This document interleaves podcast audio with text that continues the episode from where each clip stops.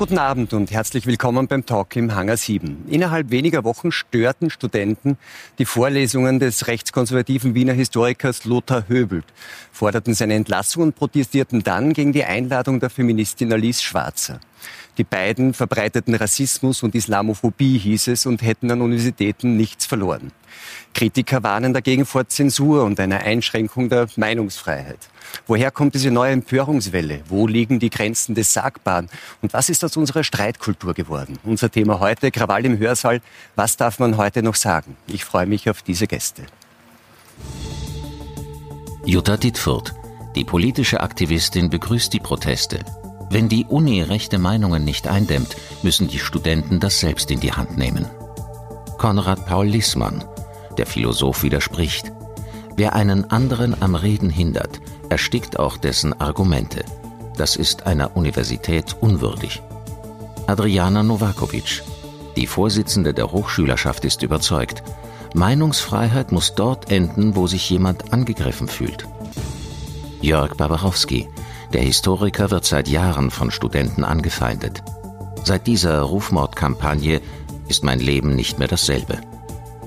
Stefan Pelzner, der ehemalige Wahlkampfleiter von Jörg Haider, sagt, die wachsende Polarisierung der Politik führt zu immer erbitterteren Meinungskämpfen in der Gesellschaft.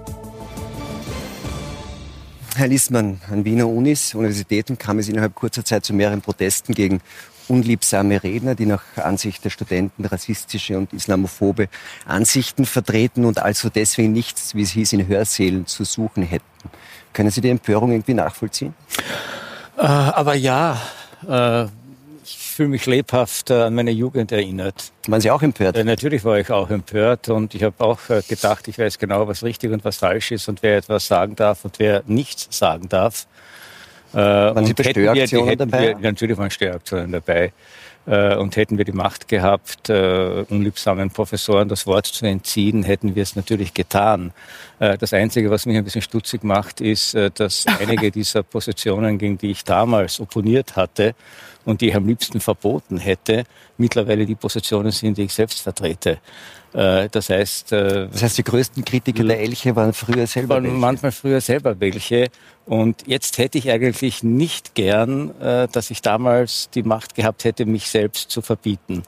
Das heißt also, ich denke, man muss vielleicht auch unterscheiden zwischen einem ja, Meinungsdisput oder Kampf um Meinungen in einer politischen Öffentlichkeit und dem akademischen Boden. Aber Sie sagen, Sie sind heute froh, dass es Ihnen nicht gelungen ist, das zu verbieten. Glauben Sie, dass die Beweggründe, die Sie hatten und Ihre Generation hatte und die Beweggründe, die es heute gibt, eigentlich identisch sind oder sind das Unterschiede? Äh, identisch sind sie nicht, aber sie sind, äh, soweit ich das beobachten kann, natürlich ähnlich äh, also der Faschismus und, und, und, und, der Kampf gegen Professoren, die ja in meiner äh, Studentenzeit noch tatsächlich äh, in ihrer Jugend vielleicht Nazis äh, gewesen waren, äh, äh, das ist in der Tat nichts Neues. Äh, das hat sich offensichtlich fortgesetzt.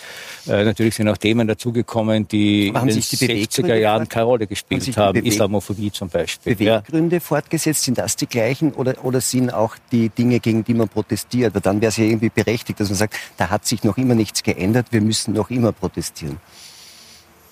Äh, es hat sich natürlich was geändert. Ja.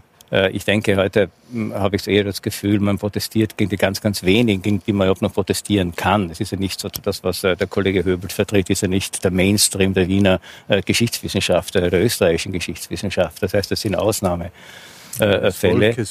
Und sozusagen diese, diese, diese Art und Weise im Rahmen eines akademischen äh, Kontextes ja, äh, mit, mit Grenzen der Meinungsfreiheit zu operieren, finde ich prinzipiell falsch. Weil ich denke, an Universitäten geht es nicht um Meinungsfreiheit. Meinungen interessieren mich übrigens im akademischen Rahmen überhaupt nicht. Argumente eher. Sondern geht es um Gedankenfreiheit. Ja?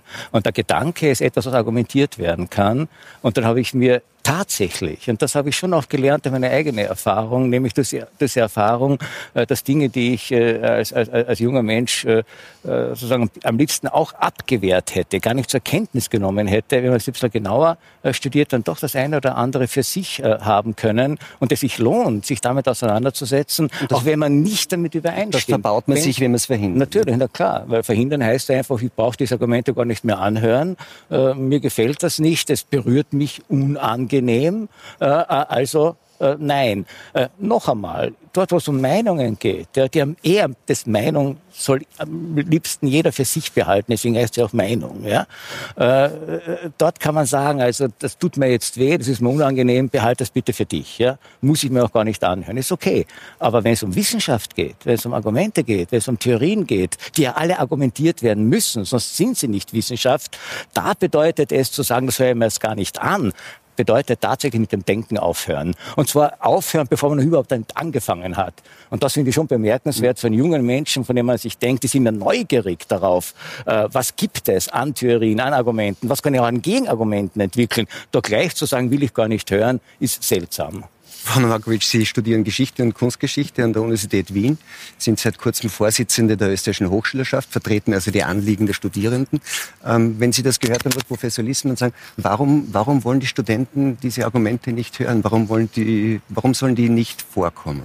Also ich finde es ähm, eins mal klarzustellen, dass man hier die Studierenden als überempfindlich ähm, darstellt, nur weil man ähm, Meinungen, ähm, Gegenmeinungen hört. Das ist, das ist irritierend und das ärgert mich, weil die Studierenden, vor allem die Studierenden, einen kritischen Diskurs wollen im Hochschulraum oder in, auf den Hochschulen. Aber wie kann der stattfinden, wenn die, wenn die Vortragenden am Vortragen gehindert werden? Das ist, die werden ja nicht gehindert. Wir fordern, ähm, die Studierenden fordern ja nicht, dass ähm, irgendwie Meinungen ähm, Die Studierenden haben gefordert, dass Frau Schwarzer nicht vortragen darf. Nein, in dem Statement oder die Studierenden, die das gefordert haben, die wollten einen breiteren Diskurs haben. Sie wollten verschiedene Meinungen.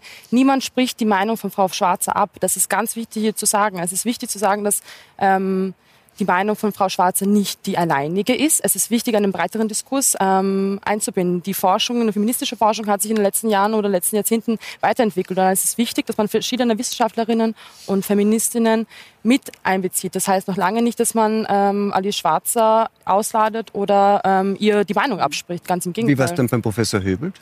Das ist ein, ein muss man, da, da muss man ähm, sagen, das sind zwei verschiedene ähm, Thematiken. Das, sind zwei, das darf man nicht in einen Topf werfen. Man muss sich ähm, vor die Augen halten, dass Herr Höbelt ähm, in vielen Bereichen in, in, seinem, in seinem Gebiet ähm, menschenverachtliche ähm, Aussagen getätigt hat, ähm, Ideologien verbreitet hat, die Könnten man. Sie ein Beispiele Beispiel nennen? Es sind also wenn man wenn man die Biografie oder wenn man sich ähm, den Herrn Höbelt mal anschaut, dann muss ich, äh, dann kann ich eine ganze Liste aufzählen, mit was er gemacht hat. Wenn man sich bei auf einer, Wörtliche auf Zitate, eine, bitte, haben Sie ein Zitat? Äh, wenn man sich Lassen Sie auf, einer Herbst, auf einer Herbstakademie ja, quasi der, einer FPÖ-nahen Tag, also, ähm, Tagung dahinstellt und dort ähm, Beiträge leistet oder bei einer rechtsextremen ähm, Zeitschrift wie die Aula dort regelmäßige Beiträge tätigt, dann ähm, ist es problematisch zu sehen. Aber käme es nicht darauf an, was in diesen Beiträgen gesagt wird? Also, man, also wenn man in, einen solchen, in solchen Medien ähm, Beiträge ähm, von sich drucken lässt, dann glaube ich, äh, hat man eine gewisse Intention und eine gewisse Meinung. Die das heißt, wenn man in gewissen wird. Organen publiziert, egal was man publiziert, ist man disqualifiziert für die akademische Lehre, würden Sie sagen? Mal Beispiele.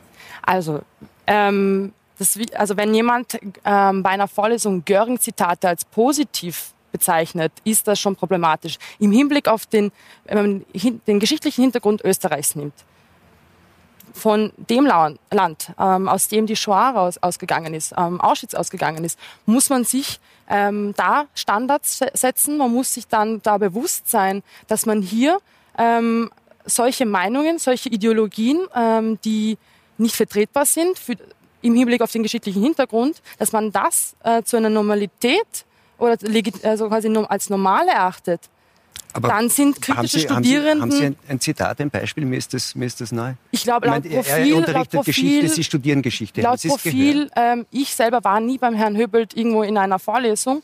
Ähm, und laut Profil hat er die Waffen-SS als Kinderfreundin der SPÖ bezeichnet. Was, also, wenn man das, wenn man das macht. Als als Kinderfreunde der SPÖ bezeichnen. Können Sie im Profil ja gerne lesen. Also laut Profile, also das ist, sind ja verschiedene ähm, äh, Studierende ja auf uns zugekommen, die gesagt haben, es gibt halt Problematiken beim Herrn Höbelt. Herr Professor, Sie kennen den, den Herrn Professor Höbelt ja wohl auch persönlich. Sie unterrichten beide an derselben Universität. Sie wissen, was er publiziert und was er schreibt. Würden Sie sagen, dass das, was der Professor Höbelt in seinem Unterricht, in, seinem, in seinen Thesen zur Geschichtswissenschaft sagt, von einer Art ist, dass man es an der Uni unterbinden muss? Äh, also ich, ich äh, habe sogar, wenn ich mich richtig erinnere, mit äh, Kollegen Höbel äh, gemeinsam in einem Seminar als Student gesessen von Professor Lutz, bei dem wir beide studiert haben. Also ich kenne ihn so gesehen sehr lange und aus einer politischen Gesinnung hat er nie ein Hehl gemacht, schon als junger Student nicht. das war bekannt. und ich bin jetzt wirklich kein Freund seiner Thesen. Ja, und glaube also auch, äh, dass da einiges tatsächlich höchst diskussionswürdig ist, auch vielleicht was seinen Stil äh, betrifft, äh, durchaus. Aber auf der anderen Seite, soweit ich das beurteilen kann, ist sozusagen jetzt im Rahmen dessen, was wissenschaftlich argumentierbar ist, sehe ich hm. keinen Grund, sehe ich keinen Grund, sozusagen hier anders gegen ihn vorzugehen, als genau, äh, wenn man etwas für nicht richtig hält oder wenn man glaubt, das äh, lässt sich so in dem Kontext nicht sagen, äh, dass man versucht dagegen äh, äh, zu argumentieren. Äh, und diese Möglichkeit hat jeder Student, jede Studentin in seiner Vorlesung sitzt, ja, hat diese genau, Möglichkeit und er lässt, soweit ich das mitverfolge, diese Debatten ja natürlich auch zu. Aber vielleicht ja, können wir uns kurz anschauen, nach, nach einer Diskussion und Austausch von Argumenten hat das nicht geklungen. Wir können uns das kurz anschauen. Bild.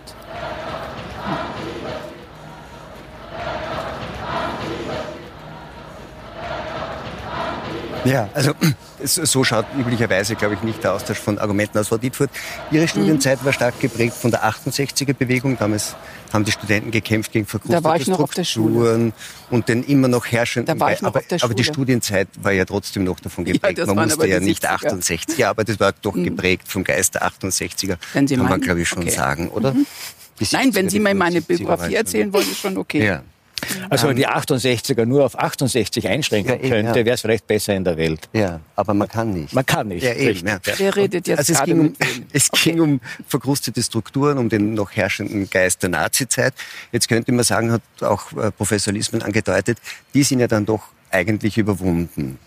oder? Wogegen richtet finde, sich jetzt dieser Protest? Ich finde, das verzettelt sich jetzt schon am Anfang, diese mhm. Diskussion.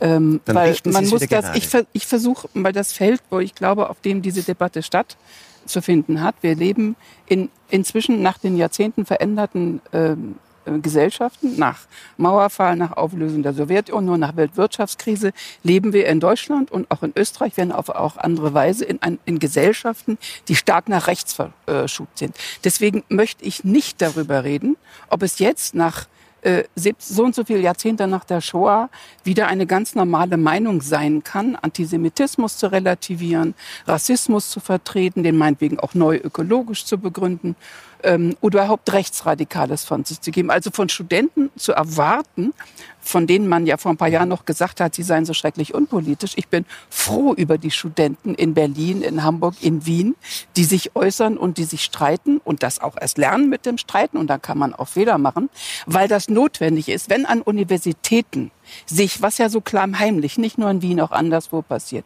immer mehr frühere Burschenschaftler, immer mehr Rechtsradikale, immer mehr von links nach rechts gewanderte äh, Wissenschaftler und Lehrende, die sich durchsetzen, dann wird der Erfolg dieser Entwicklung, wenn man den nicht aufhält, sein, dass es überhaupt gar keine Meinungsfreiheit mehr gibt. Das heißt, man muss beschreiben, es gibt ein Territorium von links bis, bis konservativ, wertkonservativ. Da bin ich unbedingt für offenen Streit. Und das wäre im Fall Schwarzer, an der hätte ich sehr viel zu kritisieren und auszusetzen. Und Adriana hat vollkommen recht, sie vertritt nicht den neuesten und besten Stand der feministischen Theorie und ist ein einziges historisches Beispiel.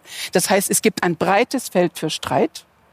Aber es gibt eine ganz klare Grenze, die man setzen muss gegen Rechtsradikale und gegen Nazis, und auch an den wer, Universitäten. Wer konkret verstößt an den deutschen und österreichischen Universitäten gegen, gegen, Sie sagen, da wird Rassismus verbreitet. Wer verbreitet an österreichischen und deutschen Unis Rassismus? Wer? Also den Höbelt halte ich für einen klassischen Fall. Jemand, der Göring äh, äh, sozusagen positiv in Lesungen ins Spiel bringt. Jemand, der sagt, die SS sei sozusagen ein Jungfreundeskreis der SPÖ gewesen und ähnliche Geschichten. Alles, was ich über den gelesen habe, ich kannte diesen Herrn vorher nicht, war so widerlich, dass es sowas von eindeutig ist, dass man darüber überhaupt noch nicht mal streiten muss. Interessant wird's, wenn ich mit Herrn äh, Barbarowski Tucholsky streiten würde, wo ich sozusagen ein, ein wo ich sage, okay, wenn man jetzt sagt, was Studenten früher alles falsch gemacht haben, ähm, dann kann man sagen, ja, ich war bei den Antiautoritären und ich fand es ziemlich eklig, was manche Studenten sie gemacht haben, wenn sie Körper, wenn sie wenn Sie körperlich jemanden angegangen haben. Jetzt halten Sie mal die Klappe. Sie haben ja vorhin schon oh. bedroht, dass ich jetzt oh. was erleben werde, aber Sie sind oh. einfach nur eine Schwarzbacke. So. Ähm, oh, Schimpfworte. So. Ja, das, das nennen Meine, Sie höheren Sie sind universitären Diskurs. Jetzt ist, ich möchte mit Ihnen gar nicht Wir sind doch nicht am Stammtisch. Genau das ist das Problem. Ich Sie haben mir vorhin gedroht, in das dieser genau Sendung würde ich ja, durch Sie was Ihnen erleben. ist alles Tabu, Kann ich was jetzt nicht weiter? in Ihr Meinungsschema passt. Das ist Ihr Problem. Sie schauen Sie, jemand, der in der FPÖ der Spezi vom Haider war, ist für mich ein Nazi und damit sind Sie für mich außerhalb des Kurses so. Und die anderen Diskussionen führe ich gerne. Darf ich das heißt, was sagen wenn an Universitäten Professoren auftreten und den Holocaust relativieren, ist das eine so klare Grenzüberschreitung, dass ich nicht weiß, was die Vortäuschung von wir brauchen darüber noch einen Kurs, weil wir Diskurs noch mal, weil wir noch mal darüber reden wollen, ob Auschwitz nicht doch ein großer Aber, Freizeitpark Entschuldigung, wer war. vertritt, wer, welcher Historiker ja. vertritt in Österreich, also relativiert in österreichischen und deutschen Universitäten den Holocaust? Sagen Sie mir ein Beispiel. Ähm, das ist alles ein strukturelles Problem. In Ihrer Sendung kommen ja Leute vor, die das tun. Ja, das ist ja keine Universität. Nein, das ist keine Universität. Ich habe ja gesagt, wir müssen die Gesellschaft aufmachen. Und ja, die Thesen von Herrn Barbarowski finde ich überaus problematisch. Und das, was ich gerade sagen wollte, ist, ich hab, hätte mit ihm schon in den 70ern ein großes Problem gehabt, weil er im kommunistischen Bund Westdeutschland war.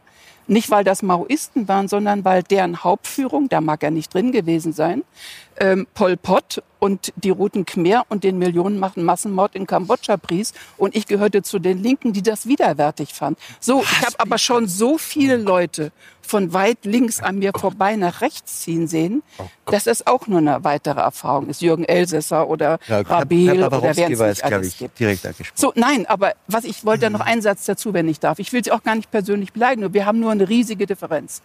Und wenn man dann, ich habe es gelesen natürlich äh, in der Vorbereitung zur Sendung, wenn man dann sagt, okay, das war so die Vergangenheit und Sie reden ja da auch offen, relativ offen drüber. Ähm, und dann geht man hin nach der, nach der, ähm, nach der Auflösung der Sowjetunion, nach Mauerfall.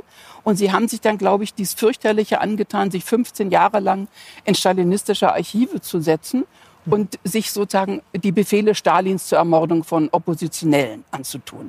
So, dann frage ich mich zwei Sachen.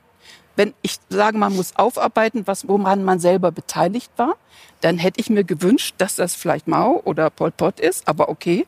Und wenn ich mich dann mit Stalin beschäftige, 15 Jahre in Archiven arbeite, was ich oft sehr tue als Sozialhistorikerin, und hinter ein Buch über die Gewalt schreibt, und darin kommt nicht ein einziges Mal der Antisemitismus vor, dann habe ich mit Ihnen ein schwerwiegendes Problem. Aber nun ja, bitte. Soll ich ja. gleich mal etwas sagen dazu? Also was mir missfällt, ähm, ist erstmal, dass wir schon wieder über Personen reden. Das ist, glaube ich. Wir sind Personen. Naja, das ist mir schon klar, dass Sie eine Person sind. Aber als Wissenschaftler bin ich an Personen gar nicht interessiert. Ich habe mich auf diese Sendung gar nicht vorbereitet, habe auch nichts von mich in Ihren Personen gar nicht beschäftigt, mhm. weil ich denke, dass es gut ist, dass man blind ist, wenn man Argumente austauscht für die anderen Personen. Sie gar nicht erstmal beurteilt, sondern mich interessiert im Grunde nur ein Argument. Wir reden hier schon wieder über Personen und etikettieren sie. Der eine ist ein Nazi, der andere hat angeblich irgendetwas über Göring gesagt. Es ist nicht so ganz, auf das aber ganz klar. Es ist beweisen. Naja, ich, es sind ja mehrere. Ist aber wir sind doch keine Babys. Also wir führen ja jetzt kein, Bücher, wir führen ja jetzt kein Zwiegespräch, sondern wir führen ja eine Diskussion in der Runde. Und ich würde gerne ich antworte Ihnen auch gleich, würde mhm. gerne auf die Probleme eingehen, die wir hier thematisiert haben. Das eine ist, dass wir aufhören sollten, über Personen zu sprechen. In der Politik wird mit harten Bandagen gekämpft. Das muss auch so sein. Im Wahlkampf wird ausgeteilt und da wird auch einmal die Unwahrheit gesagt und es werden andere Politiker äh, werden hart angegangen. Das ist aber richtig, im Wahlkampf ist das so. In der Wissenschaft geht es um die Plausibilisierung von Argumenten. Es geht darum, Studenten beizubringen, ob ein Argument, das vorgetragen ist, plausibel ist und es muss belegt werden. Und die beste Übung, die man machen kann, das mache ich immer mit meinen Studenten, ist, dass jeder übt, sich selbst zu widerlegen. Also versucht, die Welt mit aus der Sicht der anderen zu sehen, auch wenn einem das überhaupt nicht gefällt. Und zwar unabhängig davon, ob man irgendjemanden sympathisch findet oder nicht. Darum geht es nicht, Herr Liesmann hat es gesagt, es geht in der Wissenschaft nicht um Meinungen. Wer Meinungen hören will, kann das am Stammtisch tun. Im Seminar und in der Vorlesung geht es um, um den Austausch von Argumenten. Und jetzt, wir haben das gerade diese kleine Szene da gesehen.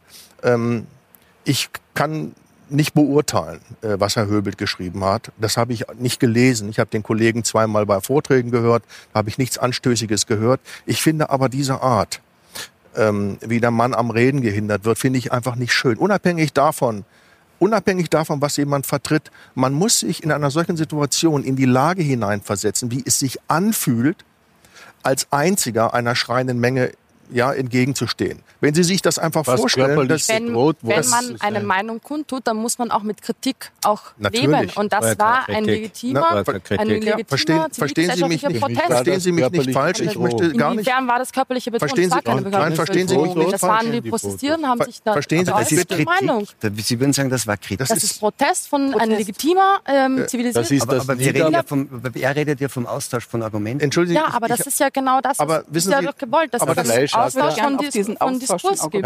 eingehen, Niemand spricht ja hier, also das ist ja es aber wird ja immer wieder gefordert, das dass es einen Diskurs bestritten. gibt auf den Hochschulen. Aber das wird doch Dieser gar nicht Diskurs bestritten. ist ja eigentlich nur gestartet, weil sich Studierende ähm, laut äh, äh, hingestellt haben und protestiert haben und gesagt haben, wir möchten Teil dieses Diskurses werden. Wir, sie sind ein großer Teil dieser, ähm, ähm dieser Bildungseinrichtung. Die Studierenden sind ein wichtiger Teil und dann ist es aber wichtig, das können dass Sie doch auch. Können Sie sich auch Nein, Herr äußern. Sie, Sie lassen das Sie doch in Berlin das auch nicht zu. Das ist doch wenn, schon, wenn zwei Studentinnen, Bafta Sarbo und Juliane Ziegler, ihr Institut kritisieren und das Projekt, was sie dort durchziehen an der Uni. Und sie nennen die dann auf Facebook öffentlich linksextreme Fanatikerin ja, ja. und saudumme oder irgend sowas ähnliches Studentin dann ist das kein Meinungsaustausch und ist nicht unpersönlich und ist nicht wissenschaftlich, sondern das ist eine Unverschämtheit. Ich, und ich bin begeistert, dass Sie dagegen diese, vorgegangen ich sind. Diese beiden Damen überhaupt und in diesem um Rahmen sind Sie vom OLG Köln ist Ihnen klargemacht worden, wenn Sie auf einem Urteil bestehen würden, dann würde das rechtsradikal, der Vorwurf, der Ihnen gemacht Entschuldigung, worden ist, jetzt muss halten. Ich, jetzt ist aber wirklich mal Feierabend. Wir äh, können auch über Ihre Wissenschaft reden. Entschuldigung, jetzt ist aber wirklich mal Schluss. Das lasse ich mir Warum nicht ist von. Stalin das lasse ich mir nicht. Das lasse ich mir hier nicht bieten. Wenn ein Gericht erklärt, wenn ein Gericht erklärt in einem Urteil, es sei von der Meinungsfreiheit gedeckt, dass jemand rechtsradikal genannt mhm. werden kann, dann heißt das, dass ich sie so nennen darf dass ich jedermann so nennen darf. Es heißt nicht, dass ich es bin. Das ist etwas völlig anderes. Und das Aber wird hier, glaube ich, so komplett. Mit, ja, dürf, ja, ich darf Sie auch so nennen. Das Nein, hat das Gericht. dürfen Sie nicht. Doch, das darf ich. Das Gericht ich hat genau das Sie sogar verklagen. Ja. Nein, von der Meinungsfreiheit. Ich glaube, Sie haben das überhaupt nicht einem, verstanden. Ich habe das Urteil sogar gelesen. Gut. Gut. Herr Betzner wollte sich äußern, weil er äh, mit dem Vorwurf, ein Nazi zu sein, konfrontiert ja, war. Nicht? Und Schweinebacke und was haben Sie noch gesagt? Schwarzbacke war es nicht. Schwarzbacke, wurscht, ungefähr das Gleiche. Ähm, meine Damen und Herren, ich darf Ihnen einmal ein Foto zeigen, damit Sie wissen, wer die Frau Jutta Diffurt ist. Vielleicht kann man das kurz einblenden, wie die vorher den Mauer... Nein, man muss... Entschuldigung, darf ah, ich das jetzt mal erklären? Die Frau Diffurt, die vorher den Mauerfall gepriesen hat, hat im Jahr 1990 für den Erhalt eines sozialistischen Regimes die Leute bespitzelt im Bautzen ins Gefängnis gesperrt haben, unschuldig. Äh? Da haben sie demonstriert. Ich sage Ihnen, nie wieder Deutschland gegen die Annexion der DDR. sie waren toll. bei dieser Demonstration dabei. Also erzählen Sie mal nichts von Demokratie und erzählen Sie, Sie mal nichts davon, was? dass ich Nazi sei. Sie haben bei solchen Demonstrationen Ja, das war eine tolle Demo. Ich lasse mir viel vorwerfen. Hey, aber, keinesfalls, aber keinesfalls, dass ich ein Nazi bin. Sie sind ein Nazi. Dann werden wir das vor Gericht ein sehr, klären. Aber das nur mal zu Ihrer Person. Sie sind eine Person, die ein sozialistisches kommunistisches Nein, Regime, das Menschenleben auf dem Gewissen hat, wo Menschen beim auf Mauern erschossen wurden, haben Sie haben, für dieses Regime demonstriert. Erster Punkt. Also der Zweiter Punkt, damit bin ich schon fertig mit Ihnen. Zweiter Punkt, was wir erleben in Wahrheit. Warum laden Sie so Was wir erleben in Wahrheit. Ah, danke. Das war die Reaktion. Schauen Sie, wenn da beginnt es bei grundsätzlichen Höflichkeiten, meine Damen und Herren, damit Sie das auch zu Hause wissen. Nie ich bin wieder ein Mensch. nie wieder Deutschland. An Anziehen ist die Idee, dass wir miteinander reden, nicht, mit, nicht mit, Nein, aber die Leute sollen zu Hause wissen, was vor dieser ja, Sendung das, passiert Das hören Sie auch, wenn wir miteinander sprechen, ist kein Problem. Ich gehöre zu ich dem bin Teil, einer, der, der Herr Professor Liesmann hat etwas sehr Schönes gesagt, nämlich die Gedankenfreiheit. Und ich bin ein Mensch und das halte ich für sehr, sehr wichtig. Faschismus ist keine Meinung, sondern ein Verbrechen. Da stimme ich Ihnen vollkommen zu. Dann haben Sie aber ein Problem. Darf ich bitte ausreden? Nach mir nicht, aber wahrscheinlich müssen Sie. Aber da sind wir schon. Wie soll so ein Diskurs möglich sein? Wissen Sie schon, zu mir kommen viele, viele Menschen auf der Straße zu, die oft zu mir sagen, ich bin ein Linker, ich halte Sie, so wie Sie sagen, für ein Re Rechtsaußen, was auch immer. Und dann sage ich immer, sprechen wir darüber, diskutieren wir darüber, ich akzeptiere deine Meinung. Ja? Und das nenne ich gesunden Diskurs. einem Menschen den Handschlag zu verweigern, so wie, so wie Sie das vor, der, vor Beginn der Sendung gemacht haben, ist für mich das glatte Gegenteil eines vernünftigen, einer vernünftigen Auseinandersetzung. Und in Wahrheit ist Ihre Verzweiflung, die wir erleben, ja, sind ja die letzten Atemzüge einer gescheiterten 68er Bewegung, wo wir jetzt eine Art Gegenpendelbewegung, eine Art Gegen Pendelbewegung erleben, die ich so ah. formulieren würde, dass ich sage, dass die neuen Konservativen von heute die neuen 68er sind in Wahrheit. Die Rebellen, die die Freiheit der Meinung verteidigen, die äh, die libertären Elemente des Staates verteidigen. Ja, Faschisten das sind total libertär. Was sie machen Super. ist, was sie machen ist, durch, und das ist das Schlimmste, was man tun kann, durch die Formulierung von Tabus, was sind Tabus? Tabus zu formulieren ist nichts anderes als der Versuch, unliebsame Themen aus dem, Diskurs, aus dem Diskurs auszuschließen. Aus dem Diskurs auszuschließen. Und genau das machen Sie mit solchen Aktivitäten, machen Sie mit der Frau Schwarzer und anderen. Es gibt einen Schlusssatz noch, weil Sie also, zur Gedankenfreiheit das gesagt genau haben. Das, wo man nicht einfach ein wunderschönes Zitat, denken Sie drüber nach, ein Satz noch. Frau Dierfurt für Sie. Du kannst den Sänger in Ketten legen, aber hm. niemals sein Lied. Merken Sie Ist das, das süß. Herr Liesmann, ist das irgendwie... Merken Sie, Sie können noch so nicht das, mal meinen Namen richtig so, so, wie das, so wie das hier klingt, ist das eigentlich das, was wir an den Unis da erleben, also so in Teilen jetzt gesehen haben, ist das eigentlich nur die Übertragung dessen, was man so im gesellschaftlichen Polarisierungsprozess sieht? Oder was folgt da eigentlich wem? Das ist ja irgendwie also schon, war schon, sagen, sehr, ich, war schon ich, sehr ich, auf, ja, aufsehenerregend. Ja, ja, ich lasse mich nicht als Nazi bezeichnen, Herr Fleischacker. Da müssen ja, Sie auch als Moderator einschreiten. Das ist ein rechtlich relevanter Vorwurf. Ja, ja, aber Sie haben es ja eh gemacht. Also ich, ich vertraue da voll auf Ihre Verteidigungsfähigkeit. Nein, es äh, natürlich spiegelt sich jetzt in unserer Debatte schon einiges an, an den äh, einiges von den äh, gesellschaftlichen Diskursen, die wir verfolgen können, vor allem in den sozialen Medien äh, verfolgen können. Äh, natürlich, äh, ich kann den Begriff äh, Nazi so definieren, dass jeder, der mir irgendwie nicht passt, äh, dann natürlich äh, unter genau, diesen Begriff fällt und dann brauche ich mich mit ihm nicht auseinandersetzen. Das ist relativ äh, einfach. Äh, und auf der anderen Seite äh, ist es natürlich äh, dadurch auch nicht mehr möglich, sozusagen sachlich über bestimmte historische Ereignisse und, und vor allem die, die Bewertung von historischen Ereignissen zu diskutieren. Ähm, ich sehe es allerdings nicht so, dass das jetzt unbedingt an den Universitäten, soweit ich das erlebe, jetzt äh, Mainstream-mäßig äh, äh, der Fall ist. Das sind ja aus meiner Perspektive diese drei Fälle, die wir jetzt heute äh, mhm. zitiert haben und die wir heute diskutieren, äh, das sind ja doch eher Einzelfälle. Das äh, leider glaube ich nicht. Leider nicht. Äh, das, nein, also zumindest kenne ich jetzt diese.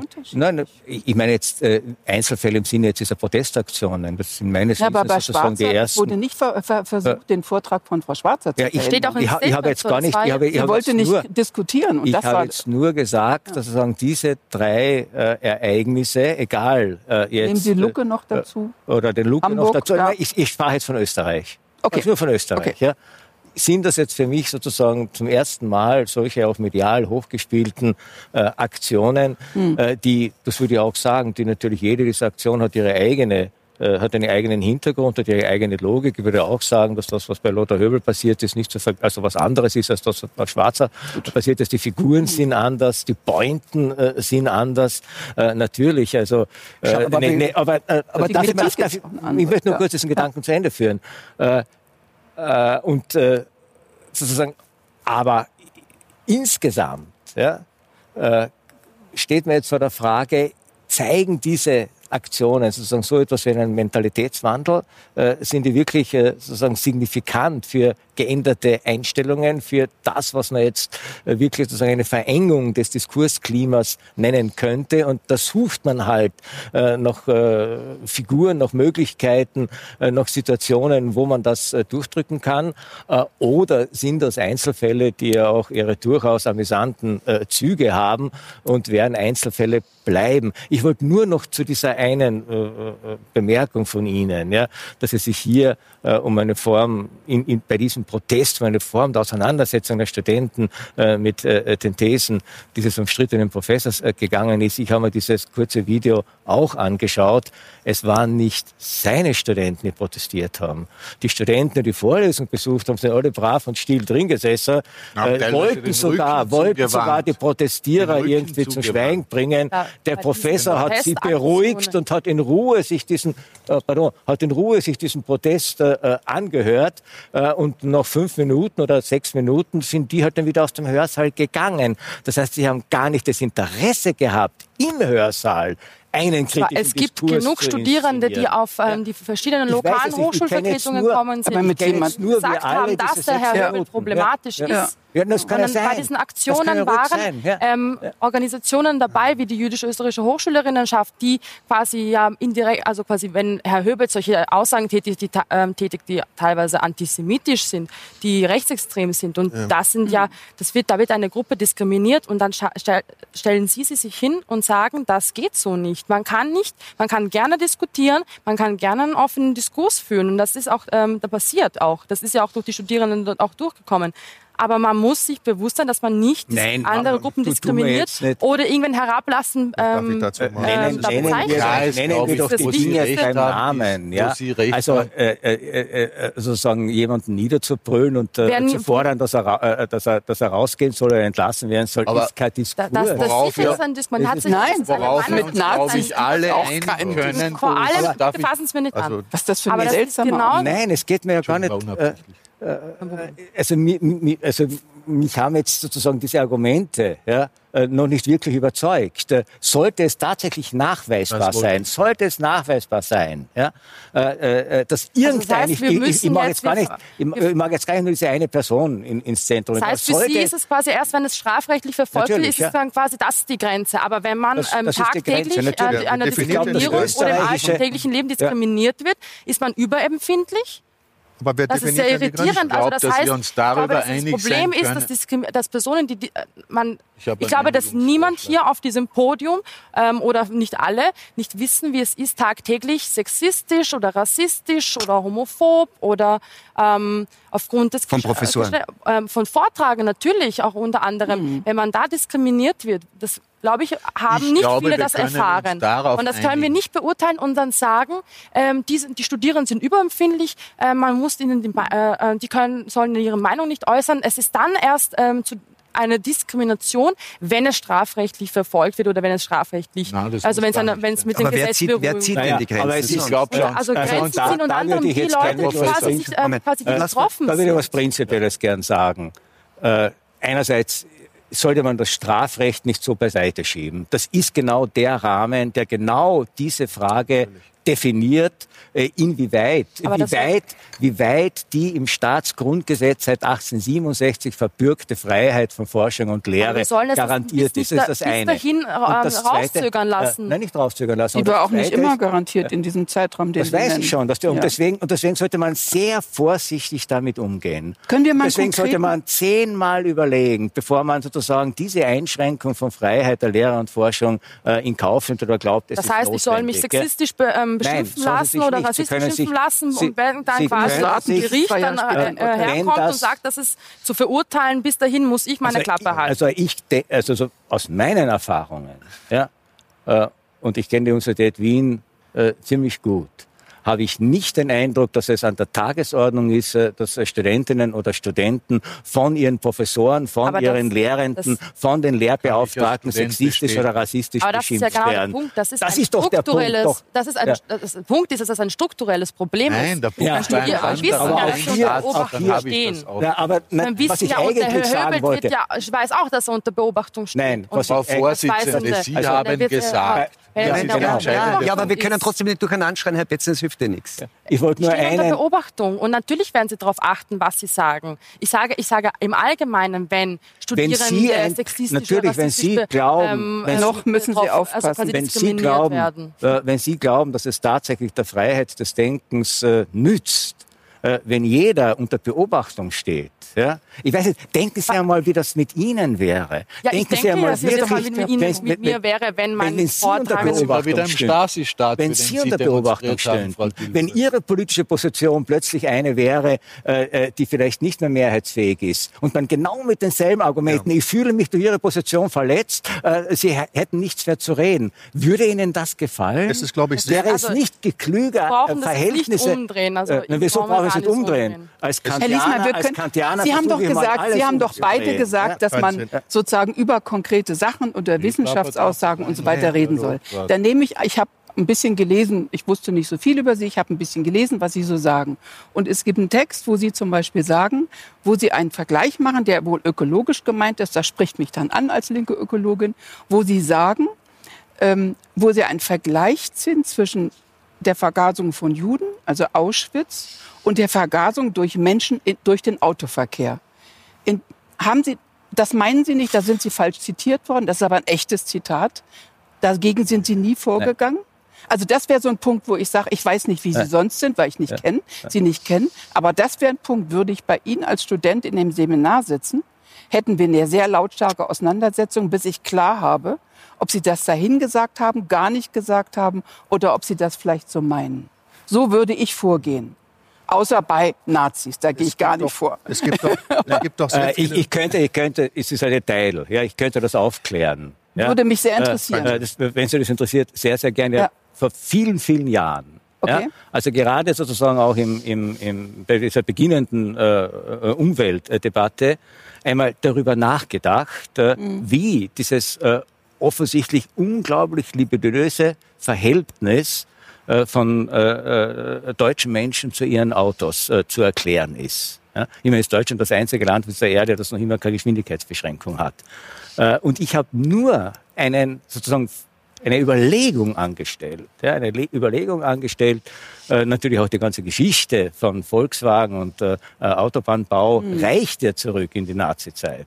Und ich habe nur eine Überlegung angestellt, dass vielleicht, vielleicht sozusagen der Begriff des Vergasers ja, mit Vergasen mehr zu tun hat als es manchen lieb sein mag. Aber Sie würden nicht ja, sagen, dass das VW industriellen Massenmord das nicht Vergleich. Natürlich nicht. Ja. Gut, dann es sollten Sie nur, das mal widerlegen. Nur, aber so, steht es auch, so ist es ja. auch zitiert. Ja. Aber so das könnte man streiten, oder? Ja, natürlich. Genau. Aber das Interessante ist, dass wenn man das so zitiert, dass sozusagen die, eine sprachliche Assonanz hervorgehoben wird, wird das sofort interpretiert als Nee, nee, aber ich glaube, Sie sollten jetzt nicht Opfer spielen. Aber wir werden, Sie sollten da aktiv was. Sie sollten da aktiv was. Wir werden jetzt im Detail, Entschuldigung, ich muss ein bisschen drauf wir werden jetzt im Detail nicht gern. Der Herr Betzner hat sich vorher gemeldet und dann kommt der Herr Barbarowski, bitte. Genau, äh, zwei Punkte. Erster Punkt zum Herrn Professor Höbelt. Ich glaube, da sind wir uns alle einig. Sie haben eingangs gesagt, dass es von Herrn Höbelt rechtsextremistische Aussagen gibt, die dokumentiert sind, auf Profil verwiesen, unter anderem Goebbels positiv bezeichnet. Da sind wir uns, glaube ich, einig, dass da sowohl disziplinäre Konsequenzen an der Universität äh, haben muss, als auch äh, strafrechtliche. Wenn es bewiesen ist, das wissen wir alles nicht. Aber da sind wir uns, glaube ich, einig, dass sowas nicht geht. Alles andere, ähm, ähm, was Sie äh, an Höbelt kritisieren, teile ich nicht. Wenn das stimmt, was Sie mit den Zitaten gesagt haben, verurteile ich das ausdrücklich, genau. möchte ich erwähnen. Erster Punkt. Ähm, äh, zweiter Punkt, den ich noch ähm, äh, kurz ähm, erwähnen will, ist, und fortsetzend an das, was ich gesagt habe, dass eben versucht wird, durch Tabuisierung etc. einfach den Diskurs und wann, wenn nicht die Universität historisch gesehen, ist der Ort der Auseinandersetzung, der These, der Antithese, des Diskurses, des Beweises, des Gegenbeweises. Ich erinnere ans Jahr 1837 ganz kurz. Ja? 1837 König, äh, Königreich Hannover, sieben Professoren, zwei darunter waren übrigens die Gebrüder Grimm, ja, die in allen ein Begriff ähm, sein werden, haben sich gegen den Staat aufgelehnt und sich für die Beibehaltung der libertären, unabhängigen Verfassung eingesetzt und sind dafür auch des Landes Wohin verwiesen worden. Das, das ist für mich Universität, das ist die Bildungselite des Landes. Wenn nicht Diskurs möglich ist, wenn nicht Auseinandersetzung und akademischer Streit dort möglich ist, wo dann? Dann enden wir, Schlusssatz, in einer Gesellschaft, die sich in ihre Echokammern zurückzieht, in eine wahnsinnige politische Polarisierung, wo dann Leute wie Trump, oder andere Präsidenten werden. also die, die Behauptung, dass ich pro Stasi gewesen wäre, obwohl ich, ich in die DDR, gezeigt. Obwohl ich Sie in die DDR nie einreisen durfte, bis die Mauer fiel. Soll ich Ihnen das Foto zeigen? Ich kenne das Foto von der Nie wieder Deutschland Demonstration und das hatte nichts mit Stasi zu tun, sondern mit der Sorge, dass der Mauerfall und gegen die sogenannte die Annexion Wiedervereinigung, der DDR, Zitat, gegen die, die Annexion der Wiedervereinigung DDR. dazu führen würde, dass Deutschland ähm, in politisch-strategischer Hinsicht sozusagen großmächtige Vorstellungen haben würde. Es bezog sich auf West wie Ost, auf den Zustand des Zusammenwachsens dieses früher so großen Reichs. Ich war ganz froh, dass es kleiner war und hätte es gut gefunden, wenn die DDR eine eigenständige demokratische Entwicklung hätte haben können. Dafür haben wir dem Aber demonstriert. sind wir uns darüber einig? Kritik, wir sind uns über nichts einig. Nein, weil Sie lügen ja nur. Schau, schau, das ist der Punkt, die lasst mich nicht mal ausreden. Nein, können, ich will mit Ihnen nicht. Können wir uns darüber einig sein? Nein, wir sind uns dass über nach dem Jahr einig. 1990, jetzt haben wir das Jahr 2090, dass Sie sich ich fundamental geirrt haben. Sie haben sich fundamental geirrt. Das ist die Gut, Wahrheit. Ex Ex Exkurs DDR. Herr Babrowski wollten wir so. eigentlich zu dem Thema zurück. Ich hoffe, dass ich mal ja. fünf Minuten zu Wort kommen darf. Ja. Ähm, also mir gefällt dieses Gespräch gar nicht. Ich will Ihnen auch sagen, warum mir das nicht gefällt. Ähm, wir haben zu Anfang uns doch vorgenommen, über die Streitkultur zu sprechen, warum die eigentlich nicht mehr so ist, wie wir sie eigentlich Aber dazu haben wir doch einiges demonstriert, nicht? Ja, wir haben es aber leider nur demonstriert. Und ich hätte mir gewünscht, äh, wir hätten einander zugehört und ja. Argumente über das Thema ausgetauscht. Das lautet, was kann man heute noch sagen? Warum hat sich die Streitkultur so entwickelt, wie sie ist? Äh, das bedauere ich sehr und das ist symptomatisch für die Situation, in der wir uns in Deutschland, vielleicht auch in Österreich, das kann ich nicht beurteilen, befinden, dass wir einander nicht mehr zuhören. Anderen sagen, mit ihnen rede ich nicht. Sie sind ein Nazi. Ähm, die Inflation des Nazi-Begriffs. Es gibt eine unglaublich große Nachfrage nach Nazis, aber es gibt nicht genug. Also muss man, muss man sozusagen den Begriff ausweiten. Er wird inflationär benutzt, aber er ist eine Beleidigung, eine Stigmatisierung. Äh, und wer mit diesem Begriff tituliert wird, muss damit herumlaufen. Wir müssen daran denken, dass Menschen, die im Internet stigmatisiert werden, Millionen von Menschen lesen das, da kriegt jemand ein Etikett aufgeklebt. Nicht der Herr Höbelt ist problematisch, sondern seine Thesen können problematisch sein. Darum muss es gehen. Nicht einen Menschen stigmatisieren, sondern die Studenten gehen in die Vorlesung, melden sich und sagen, Sie hören Sie mal das, was Sie da geschrieben haben. Damit bin ich nicht einverstanden. Das geht so nicht. Begründen Sie das mal und belegen Sie das mal, dass das, was Sie da gerade gesagt haben, plausibel ist. Damit gewinnen sie viel mehr, als wenn sie mit einem Plakat oder einer Fahne in den Hörsaal gehen und sagen, der muss raus. Da, Aber warum da, beleidigen Sie dann Studenten? Augenblick, lassen Sie, mich doch einfach, lassen Sie mich jetzt, ich beleidige überhaupt niemanden, lassen Sie mich jetzt einfach mal, mal, äh, mal zu Ende reden. Es gibt sehr viele gute Gründe, warum an einer demokratischen, liberalen, offenen Gesellschaft das Strafgesetz der Maßstab dafür ist, wo die Grenze liegt.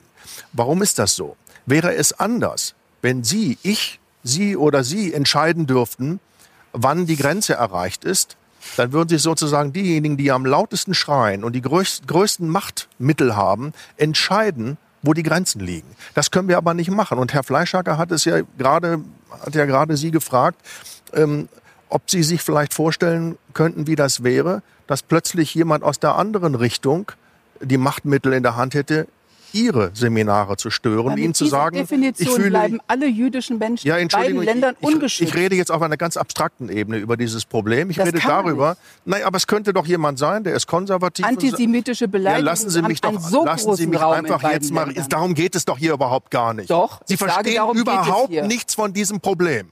Dann reden versuche wir über Ihre Thesen, dass Nee, Stalin schlimmer ich, als Hitler ich sei. rede jetzt, Erklären dummes Sie mir diese Zeug These. ist das, was Sie reden. Das habe ich nie Erklären gesagt. Sie mir diese das hab- These. ist dummes Zeug, In das können Sie alles lesen. In Diskussionen Nein, Quatsch. Schluss aus. Mit so einem Quatsch rede ich hier überhaupt nicht. Es Also geht Stalin darum, ist nicht schlimmer als Hitler. es geht überhaupt nicht um schlimm. Aber- aber können wir es bitte geht bei der hier, Frage Es bleiben? geht Es doch- hier Ja, aber er will es immer konkret und dann doch nicht. Entschuldigung, es geht einfach um das Problem, dass wir uns klar machen, dass wir selbst nicht entscheiden können, darüber entscheiden können, was für alle anderen richtig und falsch ist. Das ist durch Strafgesetz geregelt, was verboten ist. Und wir können uns nicht selbst ermächtigen, anderen vorzuschreiben, wann die Grenze erreicht ist. Weil wir müssen uns immer in die Lage versetzen, dass auch andere das mit uns machen können. Und das würden wir nicht wollen. Das und das ist doch der einzige Punkt. Und in der Universität, in der Universität, Strafrecht in der sind Juden in Deutschland Es geht doch jetzt- gesellschaftlich komplett ungeschützt, weil das alles in dem gesellschaftlichen doch, wir Raum vor Strafrecht wir reden gerade über das Thema, wie in einer Universität ein Diskurs stattfindet. Ja, und wenn er über Darüber Antisemitismus ist, was ist dann? Die Universität ist der Ort in Deutschland und in Österreich, an dem es am wenigsten Antisemiten, Nazis und Rassisten gibt. Oh, war ja. Natürlich gibt es sie überall, aber das ist der Ort, an dem sie am wenigsten vorkommen. Jetzt Nennen Sie mir bitte einen Das- Professor, der Das, nicht, Nennen Sie mir einen Professor, der ein Holocaust-Leugner, ein Rassist oder ein Antisemit Das wäre. Mir ist keiner bekannt. Wir haben eine sehr Aber die, die, spannende... wir Herr bitte bei, bei der Frage, nur wenn Sie Ja. bei der Frage bleiben, das ist genau die Frage, was, was, wer kann die Grenzen ziehen und ist es so, und Genau das da ist ja das, das, das, das kommt ja auch bei dem, was Sie sagen, raus, wenn sich jemand beleidigt fühlt, ist das die Grenze oder, oder muss es andere Grenzen geben? Wenn, Also, Schaden, wenn jemand Schaden zugefügt wird, und das ist durch Strafgesetz definiert, wann jemand Schaden zugefügt wird, dann ist Schluss. Sie dürfen den Holocaust nicht leugnen. Sie können niemanden rassistisch beleidigen. Das ist aber im Strafgesetz geregelt. Genau. Das liegt nicht in meiner Hand, das zu entscheiden, wann diese Grenze Sie, haben aber, Sie leben jenseits der sozialen Realität offensichtlich. Auf irgendeiner Nein, ich Wolke. lebe im Sie Grundgesetz völlig und im, recht, und im genau. Recht. Darin lebe Natürlich ich. können Das ist also, die Welt. Sie haben Nein, vorher der, gemeint, der dass Sie entscheidende gesagt haben, Punkt Sie ist, dass wir zwei widersprüchliche Phänomene erleben. Wir erleben auf der einen Seite Exakt, eine. Erstickung und Zerstörung des normalen, gepflegten Diskurses miteinander. Das hat auch diese Runde gezeigt. Wir sehen das an den Universitäten. Wir erleben aber zugleich eine äh, Rechtsprechung des Europäischen Gerichtshofes für Menschenrechte, die kenne ich aus eigener Erfahrung, die die Grenzen der Meinungsfreiheit und des Zulässigen und Sagbaren immer, immer weiter steckt. Da komme ich auch auf Sie zurück. Ich wurde wegen vielen Kampagnen angezeigt, wegen Verhetzung, wegen Wiederbetätigung, ich weiß nicht was alles. Ich wurde in sämtlichen Fällen vom Europäischen Gerichtshof für Menschenrechte, wir haben bis ganz hinauf prozessiert, jedes Mal freigesprochen worden, weil der Europäische Menschenrechtsgerichtshof festgestellt hat, dass das im Rahmen des Diskurses und des öffentlichen Meinungsaustausches zulässig sein muss in einer Demokratie und sagbar sein muss und alles andere heißt- Zensur das heißt, ist Sie- Denken und, ist einen, und ja. ein Das- neuer metternichischer Das, das Verfolgungsstaat heißt, Herr Betzner, Sie teilen die Ansicht, dass das Strafrecht diese Grenze sein muss. Herr Liesmann, Sie wollten Genau. was sagen. Das, was auch der Herr Professor gesagt hat, das Strafrecht und Medienrecht regelt genau, was zulässig ist und was nicht. Gut. Zu sagen, was der wir gesagt hat, wird strafrechtlich Ja. verfolgt. Ja. Und das ist genau das, das Gesetz gibt den Rahmen vor. Genau. Gibt ja gar keine Spielräume. Äh, nein, es gibt keine. Äh, also natürlich gibt es Spielräume und es gibt vor allem auch Grauzonen. Äh, natürlich. Und äh, es, geht, es geht sehr wohl in diesen Grauzonen. Äh, das weiß ich sozusagen auch aus dieser eigenen äh, Erfahrung aus äh, den nach äh, so 68 äh, und folgenden Jahren. Es geht natürlich darum, was man sozusagen jetzt in diesen Grauzonen bei bei der Frage, wer dominiert welche Diskurse, äh, wie man hier seine Machtansprüche formuliert und wie man seine Machtansprüche äh, durchsetzt. Und ich finde gerade diese Frage äh, der, der, der, der Redefreiheit und jemandem das Wort zu entziehen, das ist ja der Inbegriff von Macht, besteht doch darin, wenn ich jemandem sagen kann, du hast nichts mehr zu sagen, du hast jetzt äh, zu schweigen, du darfst nicht mehr reden. Deshalb ist das natürlich immer wieder auch so reizvoll, äh, genau dieses Spiel zu spielen, in welchem Rahmen auch immer. Und jetzt würde ich schon mal äh, äh auch sagen, äh, dass im akademischen Rahmen, und ich will mich wirklich darauf beschränken, weil ich glaube, die Diskurse in sozialen Medien und anderen öffentlichen Räumen äh, haben einen anderen Charakter. Aber im akademischen Rahmen kann das, was Sie gesagt haben, nämlich, dass das eigene Gefühl, da äh, äh, äh, sozusagen jetzt äh, gestört zu sein oder beleidigt zu sein oder äh, äh, negativ berührt zu sein, das ist zwar ein wichtiges Moment, aber es kann nicht das entscheidende Kriterium sein. Und zwar aus einem, Prinzip, aus einem prinzipiellen Grund, nämlich es kann, kann auch sein. Und jeder, der vielleicht sich wirklich mal schon äh, äh, mit Wissenschaft intensiv beschäftigt hat, kennt diese Erfahrung. Es kann nämlich sein, dass tatsächlich Erkenntnis wehtut dass Erkenntnis wehtut. Oh, ja. Äh, und das heißt also, ich kann nicht, ich kann nicht sicher sein, äh, dass äh, wenn jemand etwas sagt, was mir zutiefst gegen den Strich steht, geht, dass da nicht doch etwas Richtiges äh, drinnen ist. Also es gibt äh, also eine, einer äh, der Texte, die für mich in dem Zusammenhang ganz wichtig sind, ist von John Stuart Mill on Liberty über die Freiheit. Mhm. Und da sagt, der hat einen ganz, ganz radikalen Begriff von Meinungsfreiheit. Äh, und da sagt er, es gibt im Grunde nur zwei äh, Voraussetzungen, unter denen man den Eindruck haben kann, man hat das Recht, jemandem das Wort zu verbieten. Die eine Voraussetzung ist, äh, es könnte sein, dass der Recht hat, aber ich will das nicht hören. Angst vor der Wahrheit. Die andere Voraussetzung ist, ich bin mir hundertprozentig sicher, dass der nie und nie mehr Recht haben kann. Das ist Unfehlbarkeitsanspruch. Also entweder haben wir Angst vor der Wahrheit oder wir halten uns für Sie meinen, Antisemitismus lässt sich nicht beurteilen, das muss immer wieder neu erlebt werden? Schauen Sie, nein, was Sie, was Sie sagen. Aber, äh, äh, ich kenne es, also was Beispiel, Sie sagen, ist so eine Beispiel, bürgerliche äh, Haltung, die äh, vollkommen losgelöst ist von Geschichte, ist von Ökonomie nein, und von Herrschaftsverhältnissen. Das ist die, das ist die Haltung, dass sich eine schwarze unsere, Studentin in, einem, in einer Vorlesung von abfälligen Bemerkungen über die Nichtkultur der afrikanischen Menschen, immer ein großes Land, dieses ganze Afrika besteht ja nur aus einem großen Komplex, gekränkt fühlt und der Professor oder der Freund des Professors das nicht sehen will, weil er keinen Zugang zu dieser Ebene von Diskriminierung hat und schon gar nicht Dann reflektiert. kann man ihn durchaus darauf aufmerksam ja, machen.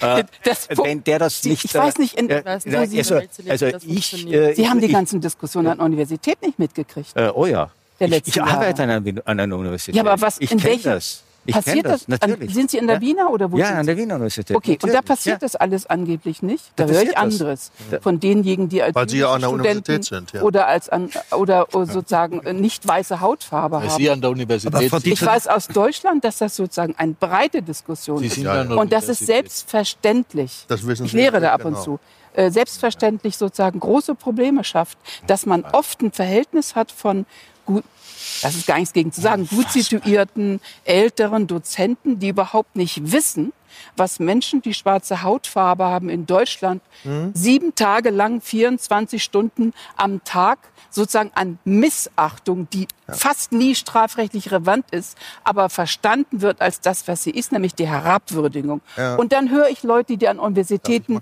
Hannah Arendt preisen die hat viel Gutes geschrieben. Aber das Hauptwerk, im Hauptwerk steht drin, Menschen aus Afrika haben keine Kultur, sind nicht mal zur Sprache fähig. Und es ist ganz klar, dass man die fast wie die Tiere betrachten muss. Wo steht das? Ja, oh, lesen Sie das Hauptwerk von Ihr Beherrscher. Bitte, ich habe das jetzt dreimal gelesen, weil ich das immer... Was Totalitarismus, das Hauptwerk. Oh ich kann es Ihnen nachher gern mit, mit dem ja, ja. entsprechenden Link dazu geben. Ja, Sie werden es ja vielleicht kennen. Und das ist nicht das einzige Buch, in dem sie das tut. Und sie bezieht sich da auf Kant und Hegel, auf die sie sich ja auch bezieht. Und da werden Sie das finden, dass der, Europä der europäische Welt das eine ist die Aufklärung, das andere ist die Ambivalenz der Aufklärung. Ja, natürlich. Ja. Die Ambivalenz der Aufklärung, die dem Kolonialismus die Ideologie liefert, Menschen abzuwerten, deren Länder man plündern will. Mit Sklaverei, jetzt, mit Ressourcenmissbrauch und so weiter. Aber Nein, das ist Nein, der Hintergrund dieser 500 Jahre.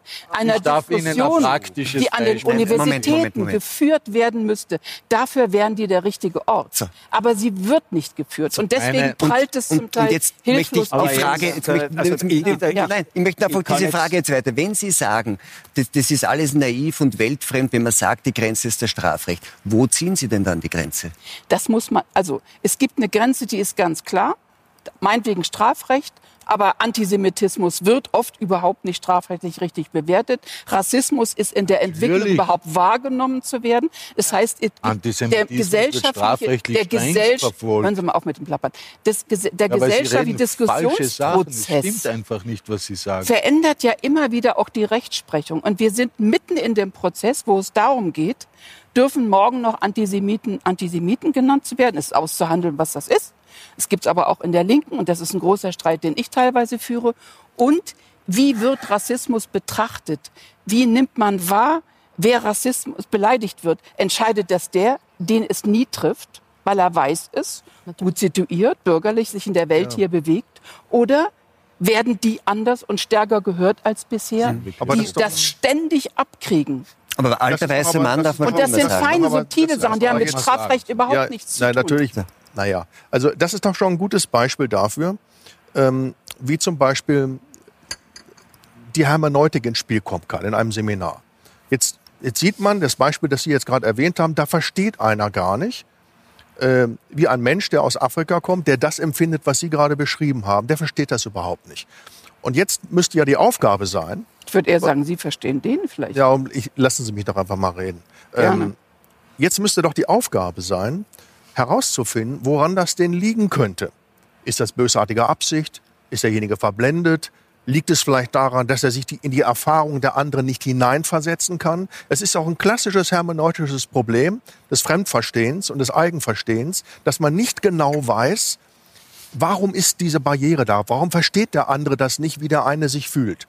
Und das ist die, genau die Aufgabe, wäre die Aufgabe eines Historikers, eines Ethnologen, eines Philosophen in einem Seminar, dieses Problem aufzuwerfen und es dann in einem Gespräch und Dialog aufzufächern, um, zu, um klar zu machen, in welcher Perspektive der andere steht. Und dazu ist aber erforderlich, dass sich beide Seiten ganz kurz vergegenwärtigen, wo ist denn der Standort von dem anderen, damit man das versteht wenn man an sich nur anbrüllt, kommt man keinen Schritt weiter. Dann ist der eine beleidigt und der andere. Aber das, was Sie gerade gesagt haben, das bestreite ich ja gar nicht, dass es das gibt. Aber das, das gibt gerade die Chance, in einer Universität genau auf diese hermeneutische Weise miteinander umzugehen. Und das führt zur Entwicklung einer Gesprächskultur. Das ist das, was ich heute Abend auch vermisst habe. Das finde ich wichtig, dass, dass wir das hinkriegen, dass wir das wieder lernen, dass beide Seiten versuchen, wie Gadamer sagt, anzunehmen, dass der andere auch Recht haben könnte. Er könnte vielleicht auch recht haben. Vielleicht habe ich es nicht verstanden, was der andere Machen gemeint hat. Machen Sie das mal in Berlin. Das wäre doch das mal schon mache ich Schritt. tagtäglich in meinen Seminaren. Und äh, wenn ich das vielleicht noch mal kurz, äh, weil das von dem im, im, im, im, im, im Vorspann hier erwähnt wurde, es gibt keine Studenten, die mit meinen Veranstaltungen ein Problem hätten. Es gibt ein paar Leute, die ein bisschen Ärger machen. Die Seminare sind ganz wunderbar, sind von Toleranz und äh, Liberalität und Offenheit geprägt. Und das ist, um das nochmal zu sagen, worüber wir hier reden, ist ein Minderheitenphänomen. Die meisten Studenten und die meisten Professoren sind liberale, offene, äh, weltoffene Menschen, die imstande sind, Argumente auszutauschen. Das ist die Realität. Wir sollten nicht so tun, als seien die Universitäten Kampfzonen, in denen Leute sich bekämpfen. Das ist nicht die Realität, das ist nicht die Wahrheit. Das heißt, man muss Ihrer Meinung nach Minderheiten ähm, einfach ausschließen und wenn ja, weil es Minderheiten das sind, Gegenteil ist der Fall. Halt nicht über die Sie haben doch gar nicht zugehört. Aber das kommen Sie auf diese These. Wie kommen Sie denn? Also, aber begründen, begründen Sie diese These. Wie kommen Sie auf, auf, auf das hin, was Herr Babarowski gesagt hat? Er sei der Meinung, dass man Minderheiten ausschließen. Er hat Minderheitenprobleme erwähnt, aber da möchte ich jetzt nicht mehr darauf eingehen. Ich möchte eigentlich, was Herr ähm, Babarowski vorher gesagt hat, mit ähm, dass die Studierenden, das, das ist ja quasi dieser ganze Diskurs, den wir, der quasi jetzt gerade, der auch hier ähm, stattfindet, ist ja quasi äh, breitgetreten worden durch Studierende, die sich quasi auseinandergesetzt haben.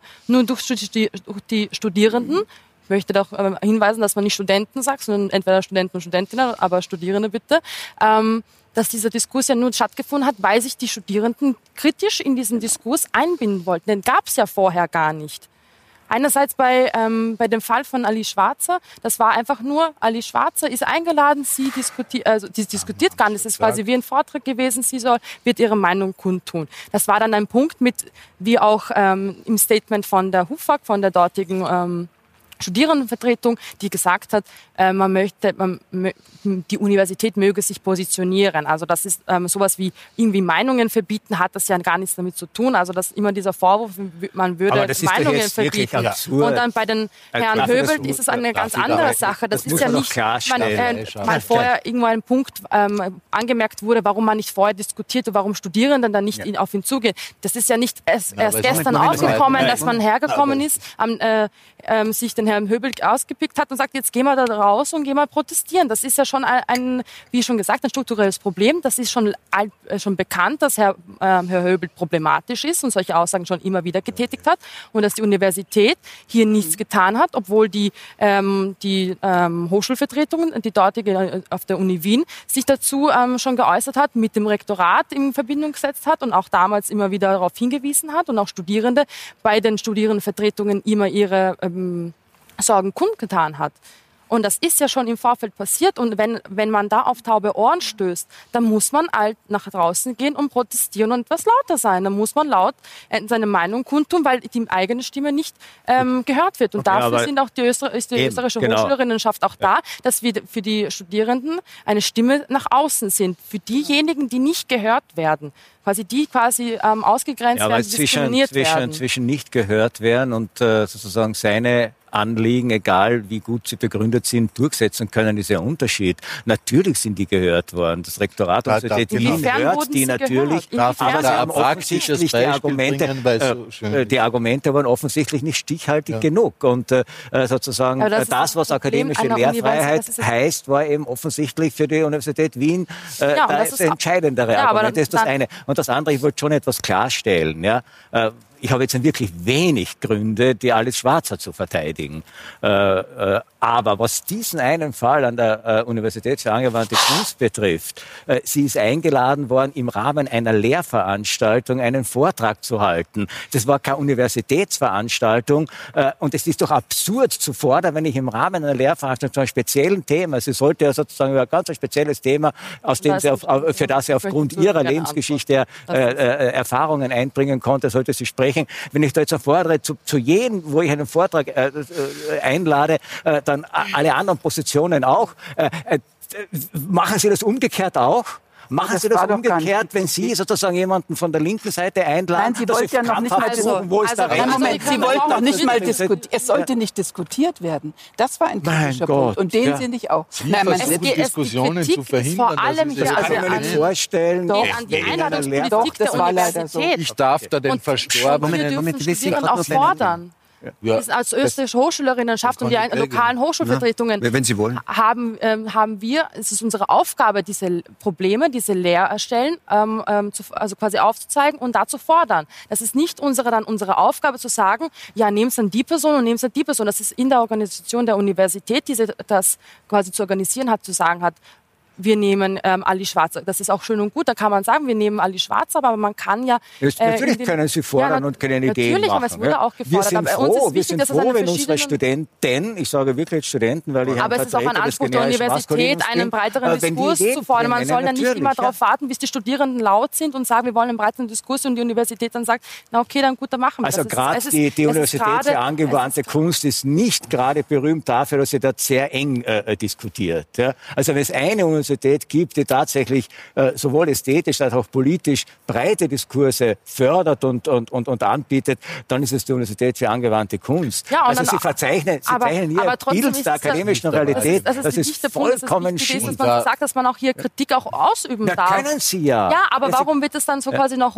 also quasi nach oben so hochgespielt, als wären wir überempfindlich, äh, weil wir also das ist, ich verstehe das, also es ist ich irritierend. Da also das sehr Wichtige Bewegendes ist, anschließend an den ja. Herrn Lissmann und ich glaube, das sagt Ich glaube, das hat offensichtlich damit Herr zu tun. Vielleicht äh, nur, nur ein Satz, weil ich ja, habe das selber nicht ganz verstanden. Wenn das so ist, wie Sie es schildern, warum ist es in der Öffentlichkeit dann so gespielt worden, als ginge es darum, äh, äh, äh Frau Schwarz an ihrem Vortrag zu hindern? Niemand hat die Frau Schwarz an ihrem ja, Vortrag gehindert. dann ist das falsch kolportiert ja. worden. Dann ist es alles in Ordnung. Statement, ja, das alles Statement steht ja, ganz genau da, dass man sich, ähm, dass man einen breiteren Diskurs gewünscht hat, eine Solidarität mit den Studierenden und dass man, dass sich die Universität positioniert. Nirgendwo stand, dass Alice Schwarzer, ähm, das Warum ja hat dann eine der Kritik ausübt, heißt es so lange nicht, dass jemand aus der, von einer Veranstaltung ausgeladen wird. Lassen Sie mich kurz ausreden. Das ist, wenn man Kritik an einer Veranstaltung ausübt, wenn man sagt, wir möchten doch gerne einen breiteren Diskurs, heißt das schon lange, schon lange nicht, dass man sagt, wir möchten Alice Schwarzer ausladen. Das ist ja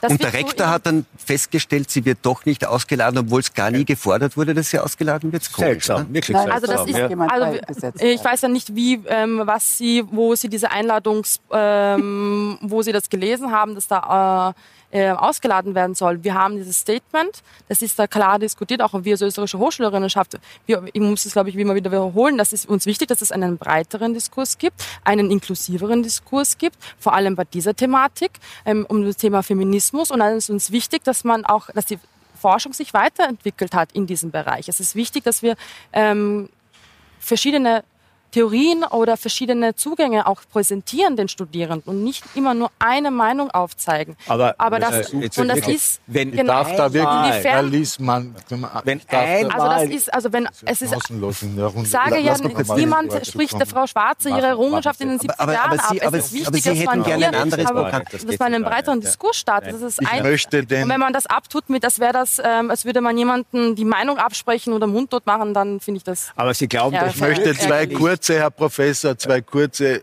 aus dem praktischen Leben Beispiele bringen. Das erste Universität Wien, weil Sie sagen, wir sind eine Nazi-Familie. Mein Bruder ist mit einer Frau verheiratet aus Südafrika, dunkelhäutig. Kein Problem für die Familie, sie gehört zu uns und wir sind stolz auf sie.